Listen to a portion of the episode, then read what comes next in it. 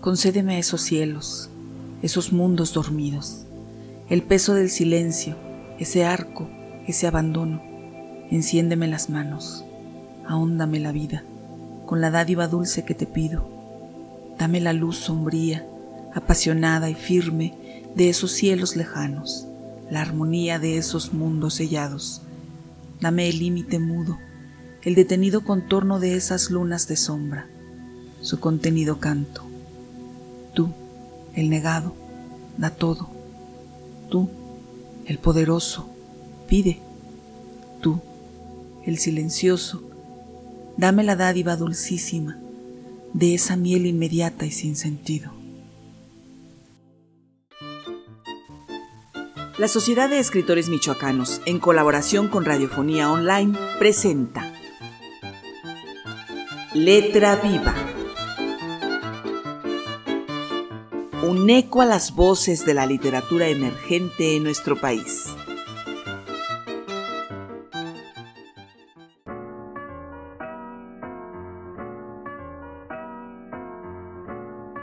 Hola, muy buenas tardes. ¿Cómo se encuentran este día? ¿Dónde andan? Yo en Morelia, Michoacán, con un gusto enorme de iniciar otro programa para ustedes. Soy Carolina Toro y les doy la bienvenida, pero no me encuentro sola. Desde San Luis Potosí, Fernando Martínez Melgarejo dirige la operación técnica de hoy en Radiofonía Online. Hoy tenemos un programa lleno de información, así que lo mejor es que comencemos cuanto antes. 1920, entre otras cosas, fue un año afortunado para la literatura. En el mes de agosto y con apenas unos días de diferencia nacieron Charles Bukowski, Idea Vilariño y Ray Bradbury. Y la mejor manera de celebrar sus centenarios es difundiendo su obra. Así que hoy tenemos poesía, cuento y minificción con una temática muy actual. Así comienza Letra Viva.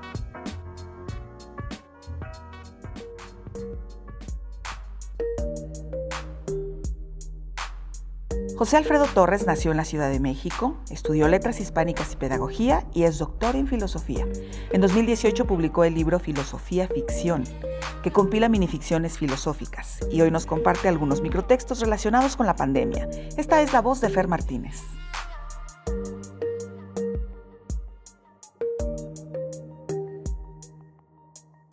Conmemorando en medio del COVID, José Alfredo Torres.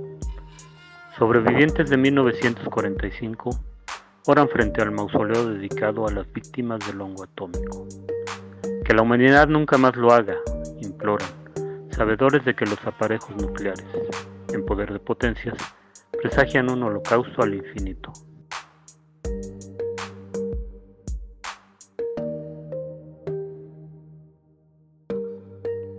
Natura, José Alfredo Torres.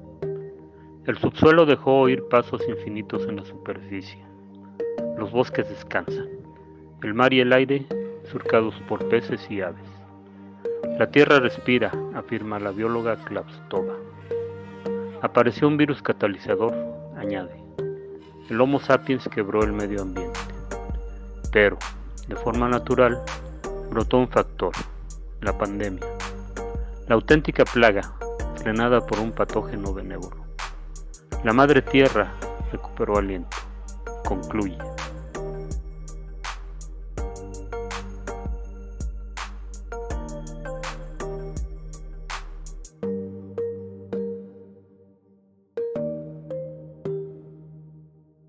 Armando, Enrique, José Alfredo Torres. Casa Refugio la bautizaron. Médicos y enfermeras que atienden casos de COVID ahí descansan, pernoctan, alejados de sus familias, preservándolas así del contagio. Se enamoraron, decidieron irse a otra cuarentena, dejar hijos y pareja, eludiendo un virus más agresivo, la homofobia.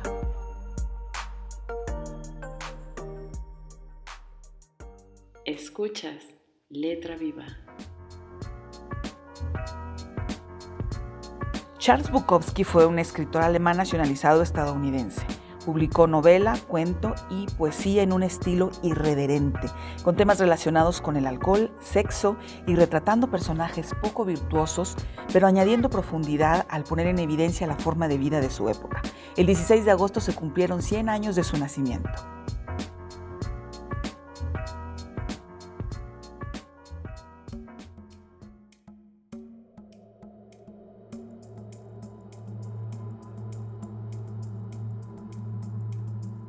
A solas con todo el mundo. Charles Bukowski. La carne cubre el hueso y dentro le ponen un cerebro y a veces un alma. Y las mujeres arrojan jarrones contra las paredes. Y los hombres beben demasiado y nadie encuentra al otro. Pero siguen buscando de cama en cama. La carne cubre el hueso y la carne busca algo más que carne. No hay ninguna posibilidad. Estamos todos atrapados por un destino singular. Nadie encuentra jamás al otro. Los tuburios se llenan, los vertederos se llenan, los manicomios se llenan, los hospitales se llenan, las tumbas se llenan, nada más se llena.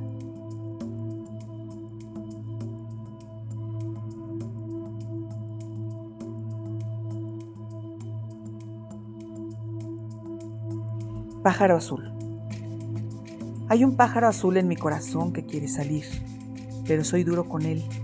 Le digo, quédate ahí dentro. No voy a permitir que nadie te vea. Hay un pájaro azul en mi corazón que quiere salir, pero yo le echo whisky encima y me trago el humo de los cigarrillos. Y las putas y los camareros y los dependientes de ultramarinos nunca se dan cuenta de que está ahí dentro. Hay un pájaro azul en mi corazón que quiere salir, pero soy duro con él. Le digo, quédate ahí abajo. ¿Es que quieres hacerme un lío? ¿Es que quieres mis obras? ¿Es que quieres que se hundan las ventas de mis libros en Europa? Hay un pájaro azul en mi corazón que quiere salir, pero soy demasiado listo. Solo le dejo salir a veces por la noche, cuando todo el mundo duerme. Le digo, ya sé que estás ahí, no te pongas triste. Luego lo vuelvo a meter y él canta un poquito. Ahí dentro no le he dejado morir del todo y dormimos juntos, así, con nuestro pacto secreto, y es tan tierno como para hacer llorar a un hombre, pero yo no lloro. ¿Lloras tú?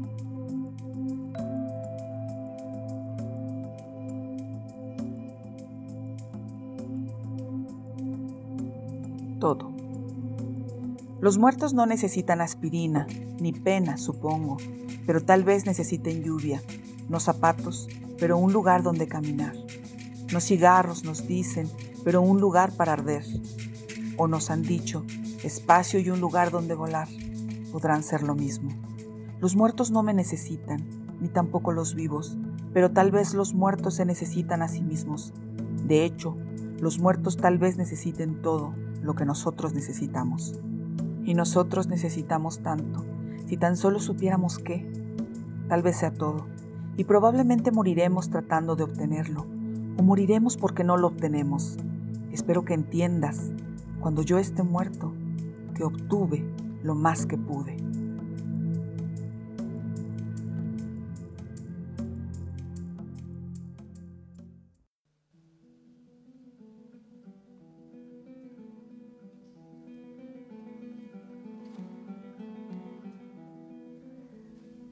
Es el turno de presentar a Idea Vilariño. Ella fue una poeta y ensayista nacida en Montevideo, Uruguay, el 18 de agosto de 1920. Publicó más de 10 poemarios y 5 libros de ensayos. Sus versos diáfanos y contundentes le han brindado reconocimiento internacional, sobre todo en el sur de América. Pero Idea Vilariño merece que su nombre sea tan familiar y que resuene tanto como el de otros escritores de su generación. Escuchemos algunos de sus poemas en voz de Coco Rodríguez y su servidora.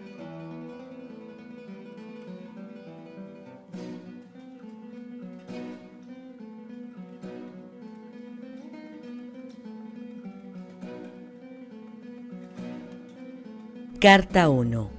Como ando por la casa diciéndote querido con fervorosa voz, con desesperación, de qué pobre palabra no alcancé a acariciarte, a sacrificar algo, a dar por ti la vida, querido, a convocarte, a hacer algo por esto, por este amor inválido. Y eso es todo, querido.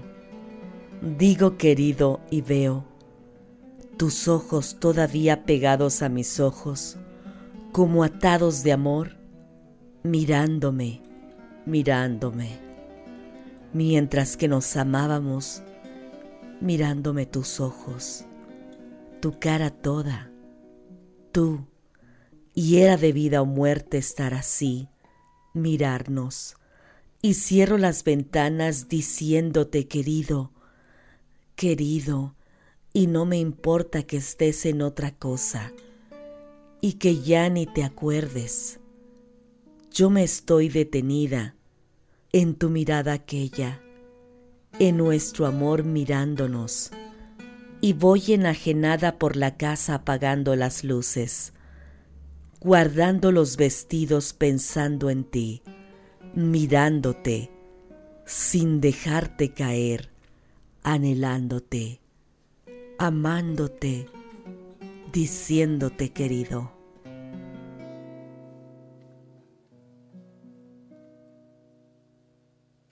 Carta 2 Estás lejos y al sur.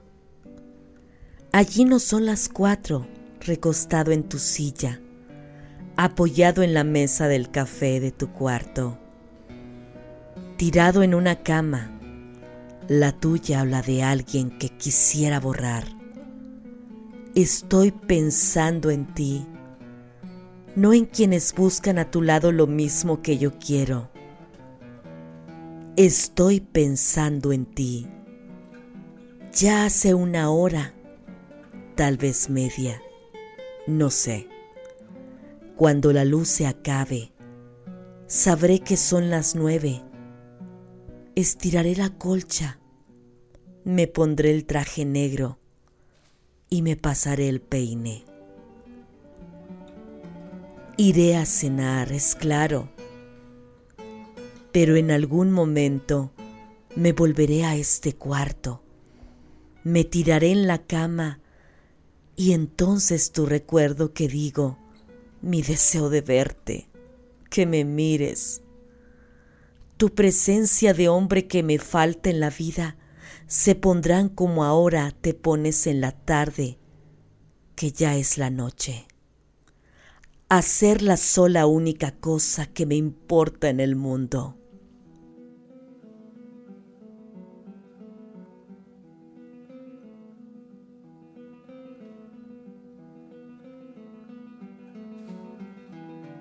Lo que siento por ti es tan difícil. No es de rosas abriéndose en el aire, es de rosas abriéndose en el agua. Lo que siento por ti. Esto que rueda o se quiebra con tantos gestos tuyos, o que con tus palabras despedazas y que luego incorporas en un gesto, y me invade en las horas amarillas, y me deja una dulce sed doblada.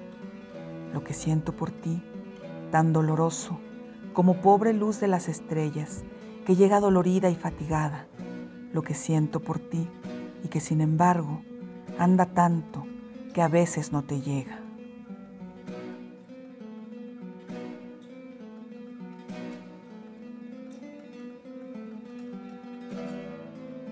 La noche no es azul, es amarilla. Los astros solo son barro que brilla. El mar no es más que un pozo de agua amarga. La noche no es azul, es amarilla. La noche no es profunda, es fría y larga. El mar no es más que un pozo de agua amarga.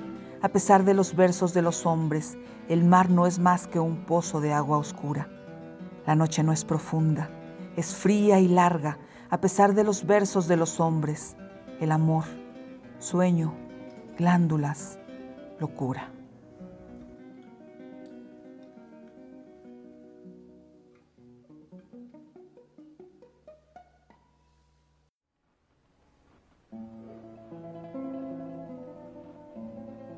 El testigo. Yo no te pido nada. Yo no te acepto nada.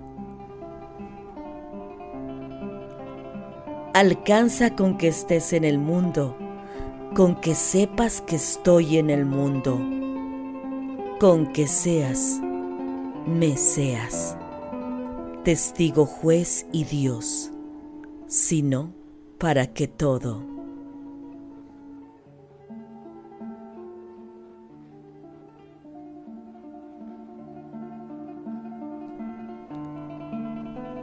un huésped.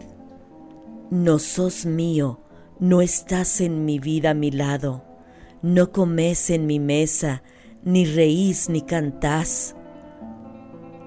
Ni vivís para mí, somos ajenos tú y yo misma, y mi casa. Sos un extraño, un huésped que no busca, no quiere más que una cama a veces. ¿Qué puedo hacer? Cedértela, pero yo vivo sola. ¿Sabes? Dijiste nunca Nunca fui tan feliz como esta noche. Nunca, y me lo dijiste, en el mismo momento en que yo decidía no decirte, ¿sabes?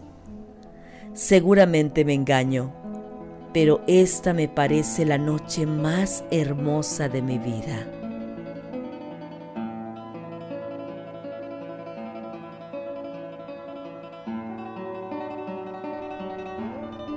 El amor. Un pájaro me canta y yo le canto. Me gorgojea al oído y le gorgojeo. Me hiere y yo le sangro. Me destroza, lo quiebro. Me deshace, lo rompo. Me ayuda, lo levanto. Lleno todo de paz, todo de guerra, todo de odio de amor y desatado. Gime su voz y gimo, ríe y río. Y me mira y lo miro, me dice y yo le digo, y me ama y lo amo. No se trata de amor, damos la vida. Y me pide y le pido.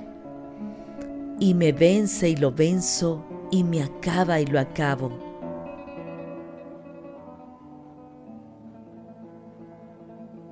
Decir no, atarme al mástil, pero deseando que el viento lo voltee, que la sirena suba y con los dientes corte las cuerdas y me arrastre al fondo diciendo, no, no, no pero siguiéndola.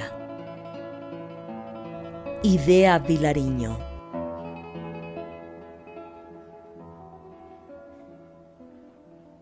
Escuchas Letra Viva.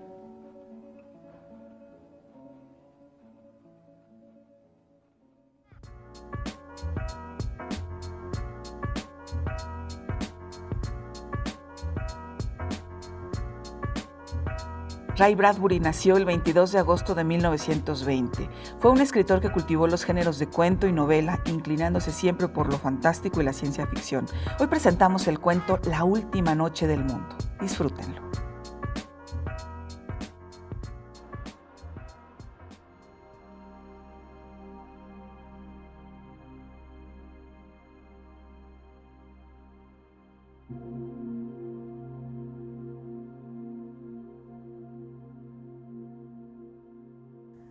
La última noche del mundo. Ray Bradbury. ¿Qué harías si supieras que esta es la última noche del mundo? ¿Qué haría? ¿Lo dices en serio? Sí, en serio. No sé, no lo he pensado. El hombre se sirvió un poco más de café. En el fondo del vestíbulo las niñas jugaban sobre la alfombra con unos cubos de madera, bajo la luz de las lámparas verdes. En el aire de la tarde había un suave y limpio olor a café tostado. Bueno, será mejor que empieces a pensarlo. No lo dirás en serio. El hombre asintió. ¿Una guerra? El hombre sacudió la cabeza. No, la bomba atómica o la bomba de hidrógeno. No. ¿Una guerra bacteriológica? Nada de eso, dijo el hombre, revolviendo suavemente el café. Solo digamos un libro que se cierra. Me parece que no entiendo.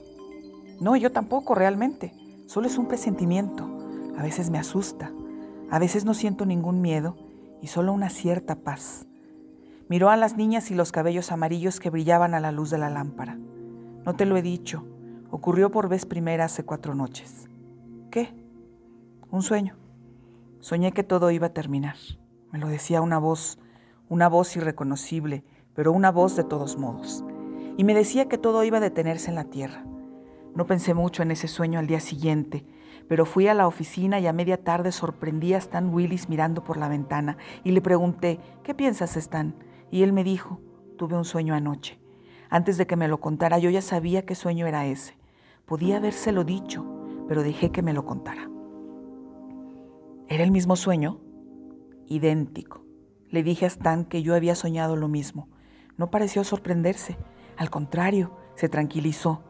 Luego nos pusimos a pasear por la oficina sin darnos cuenta. No concertamos nada. Nos pusimos a caminar, simplemente cada uno por su lado, y en todas partes vimos gentes con los ojos clavados en los escritorios, o que se observaban las manos, o que miraban la calle. Hablé con algunos. Stan hizo lo mismo. ¿Y todos habían soñado? Todos. El mismo sueño, exactamente. ¿Crees que será cierto? Sí, Nunca estuve más seguro. ¿Y para cuándo terminará? El mundo, quiero decir. Para nosotros, en cierto momento de la noche.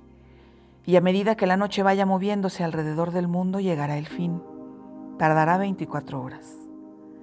Durante unos instantes no tocaron el café. Luego levantaron lentamente las tazas y bebieron mirándose a los ojos. ¿Merecemos esto? preguntó la mujer. No se trata de merecerlo o no, es así simplemente. Tú misma no has tratado de negarlo. ¿Por qué? Creo tener una razón. La que tenían todos en la oficina. La mujer asintió. No quise decirte nada. Fue anoche y hoy las vecinas hablaban de eso entre ellas. Todas soñaron lo mismo. Pensé que era solo una coincidencia. La mujer levantó de la mesa el diario de la tarde. Los periódicos no dicen nada. Todo el mundo lo sabe, no es necesario. El hombre se reclinó en su silla mirándola. ¿Tienes miedo? No. Siempre pensé que tendría mucho miedo, pero no. ¿Dónde está ese instinto de autoconservación del que tanto se habla? No lo sé. Nadie se excita demasiado cuando todo es lógico. Y esto es lógico. De acuerdo con nuestras vidas, no podía pasar otra cosa. No hemos sido tan malos, ¿no es cierto? No, pero tampoco demasiado buenos. Me parece que es eso. No hemos sido casi nada, excepto nosotros mismos, mientras que casi todos los demás han sido muchas cosas, muchas cosas abominables. En el vestíbulo las niñas se reían.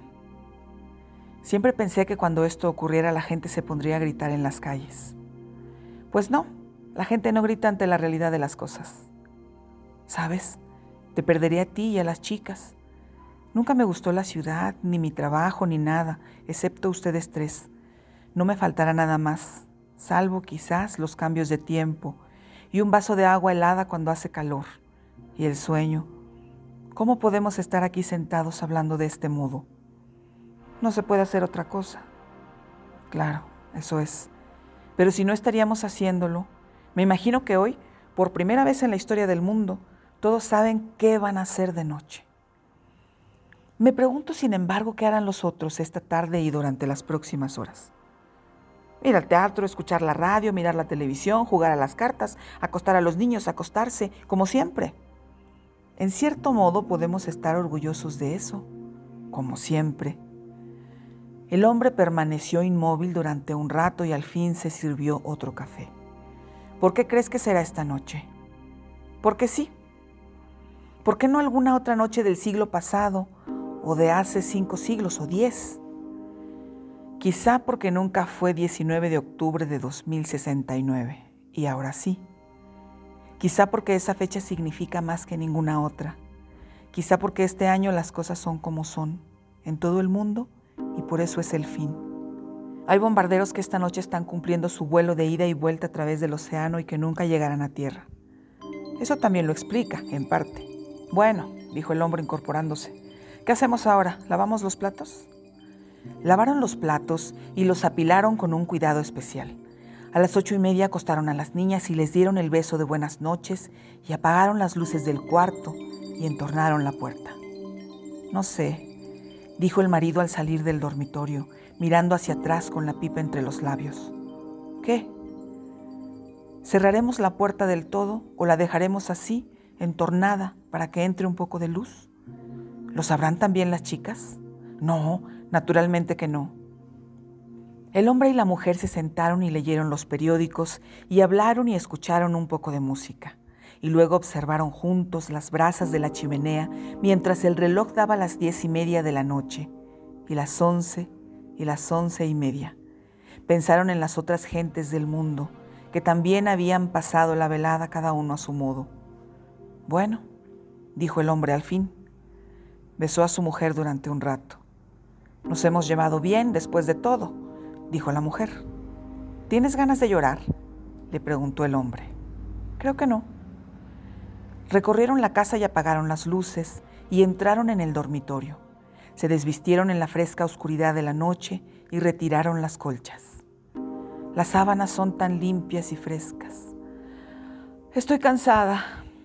Todos estamos cansados. Se metieron a la cama. Un momento, dijo la mujer. El hombre oyó que la mujer se levantaba y entraba en la cocina.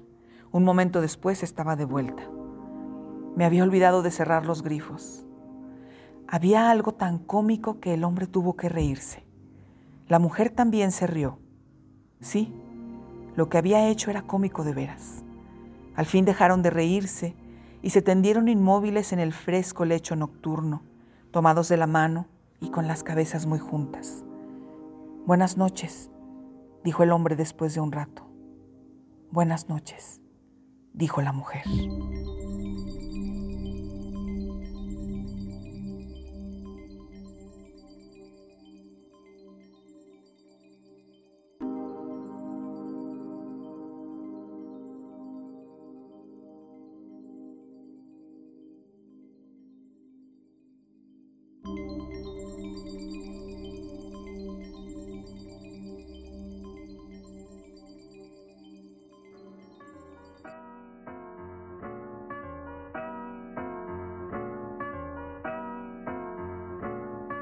Qué les pareció lo que escucharon hoy? ¿Alguno de estos autores es su favorito? ¿Alguno es nuevo para ustedes? Hay mucho por investigar y disfrutar. Se acabó el tiempo. Gracias por acompañarnos. Soy Carolina Toro. Hasta la próxima.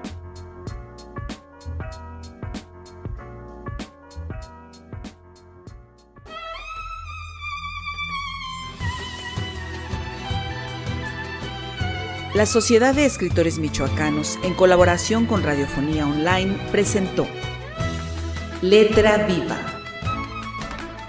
un espacio de entretenimiento literario y experiencia sonora. Letra Viva es un programa cultural sin fines de lucro producido por Carolina Toro.